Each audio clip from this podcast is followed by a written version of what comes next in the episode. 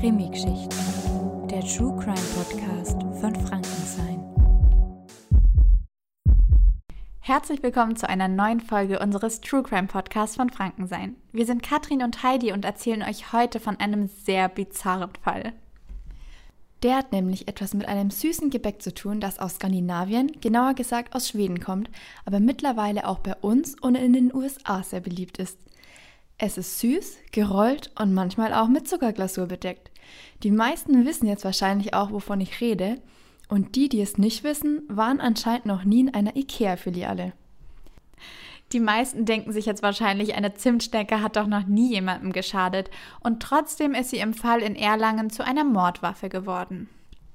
Die Geschichte beginnt eigentlich auch schon vor zehn Jahren. Anfangs eine richtige Friede-Freude-Eierkuchengeschichte.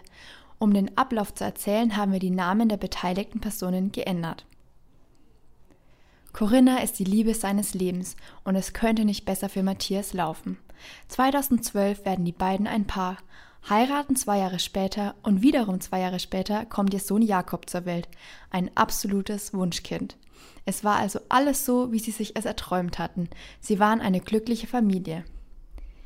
Nach ein paar Jahren aber kriselte es zwischen Matthias und Corinna. Matthias hatte den Eindruck, dass Corinna eifersüchtig auf ihn war, da Jakob ein totales Papakind gewesen ist. Da es nicht mehr funktioniert hat, haben sie sich erst getrennt, dann eine Paartherapie gemacht und sich wieder zusammengerauft. Als Matthias aber wegen gesundheitlichen Problemen eine längere Kur antreten musste und erst nach einiger Zeit zurück zu seiner Familie kam, hatte Corinne ihre Taschen bereits gepackt und wollte sich erneut trennen. Matthias verstand die Welt nicht mehr. Aufgrund der räumlichen Trennung wurde dann über das Sorge- und Aufenthaltsbestimmungsrecht für Jakob verhandelt.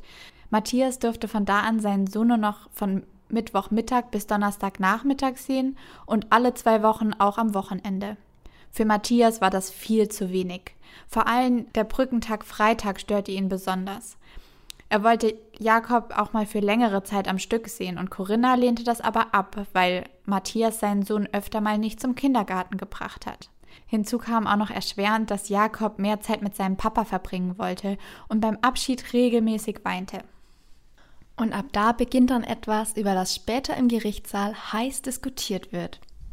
Um ein bisschen Hintergrundinfos zu geben, Matthias hat gut und gerne gebacken. Für seine Nichte und seinen Neffen hat er an einem Tag einmal als Reiseproviant zwei Zimtschnecken einpacken wollen. Eine weitere Zimtschnecke hat er in diesem Fall für Corinna gebacken, sie aber mit einem Pulver präpariert. Und jetzt sind wir eigentlich schon mittendrin im Fall. Bei einem Treffen bei Corinne am 4. November 2020 überreicht Matthias ihr die Zimtschnecke. Sie freut sich sogar über diese kleine Aufmerksamkeit und ein wenig später, als Matthias dann gegangen ist, isst sie die Hälfte davon. Kurz darauf traten bei ihr aber verschiedene Symptome auf. Verwirrtheit, Lähmungserscheinungen und Sprachverlust. Corinne hat deshalb auch ihren Vater angerufen und als der dann erfahren hat, dass sie im Bett liegt, sich nicht bewegen kann und sich auch vollkommen durcheinander anhört, verständigte er den Notarzt. Im Krankenhaus ging man dann davon aus, dass es sich um einen Schlaganfall handelt. Dann ereignete sich aber ein zweites Geschehnis. Und zwar ähm, wollte die Mutter von Corinna die Wohnung während ihres Klinikaufenthalts auf Vordermann bringen und aß dabei die restliche Zimtschnecke auf.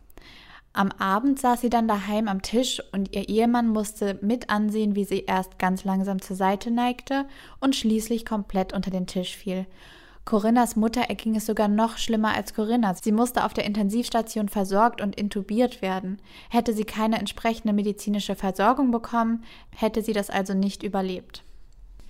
Wenige Tage später wurde Matthias festgenommen und einige Monate später sitzt er nun auf der Anklagebank im Gerichtssaal. Dort fragt man sich jetzt natürlich, was das für eine Person ist und sieht erstmal einen stämmigeren Mann mit schwarzem Sakko und Brille.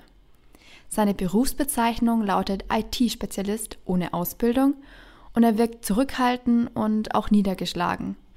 Außerdem ist er 39 Jahre alt, das heißt zwei Jahre jünger als seine Frau. Seine Vermieterin beschreibt Matthias als tapsigen großen Teddybären, der Jakob als seinen besten Freund bezeichnet und zeitweise sogar eine zweite Wohnung angemietet hat, um mehr Platz für ihn zu haben. Außerdem war die Wohnung voller Spielsachen, was auch nochmal verdeutlicht, wie wichtig ihm sein Sohn ist. Das klingt nach einem liebenden Vater, allerdings hatte Matthias auch eigene Probleme. Er war zum Tatzeitpunkt arbeitslos und musste aufgrund einer schweren Verletzung eine Kur machen. Da verbrachte er viel Zeit im Internet und begann regelmäßig Drogen zu nehmen. Das Pulver, das er auf die Zimtschnecken gegeben hatte, hatte er vorher einige Male selbst zu sich genommen, wenn er keine Ruhe fand oder nicht schlafen konnte. Bei dem Pulver handelt es sich um Ethizolam. Das hat eben eine hypnotische und sedierende Wirkung, indem es die Muskeln entspannt. Seit dem Frühjahr 2020, also ein gutes halbes Jahr vor der Tat, bestellte Matthias es immer wieder über ein Internetportal in den Niederlanden. In Deutschland fällt Ethizolam nämlich unter das Betäubungsmittelgesetz. Und nun musste das Gericht entscheiden, ob es sich bei dem Fall um versuchten Mord oder um Körperverletzung handelt. Matthias Verteidiger sagen, dass es ein großer Fehler war, er aber nicht gewusst hätte, dass das Mittel tödlich sein kann. Er hätte ja nur etwas mehr Zeit mit seinem Sohn verbringen wollen und nicht damit rechnen können, dass seine Schwiegermutter auch von dem Gebäck etwas isst.